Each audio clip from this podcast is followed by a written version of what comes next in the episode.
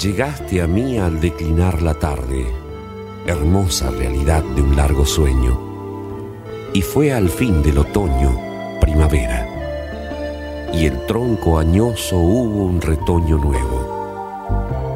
Hijo de un hijo, doblemente hijo, eso eres, mi nieto, que hoy has venido a prolongar mi vida, mi nombre, mi recuerdo.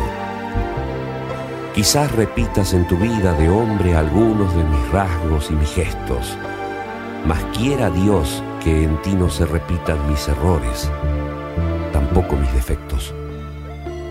Nieto, mi nieto, escucha, sé un ser útil y bueno.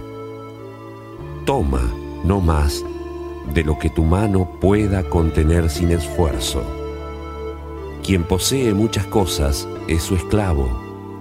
Quien tiene pocas cosas es su dueño y es más libre además. No olvides nunca de que la libertad es bien supremo.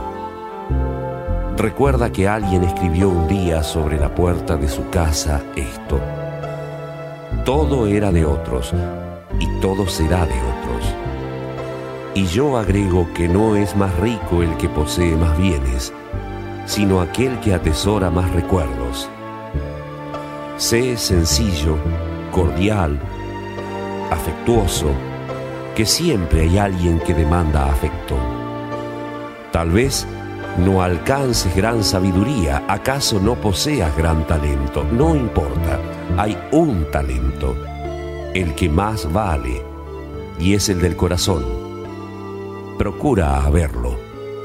Para ello, trata de guardarlo puro, el corazón como el de un niño, y luego ya hombre, puedes conservar por siempre aquel niño que fuiste en el comienzo, que así tendrá mejor sabor la vida y mejor gozarás cuanto hay de bello. Nieto mío, repito, procura ser útil y ser bueno Hoy te lo pide el Padre de tu Padre, por dos veces tu Padre, que es tu abuelo.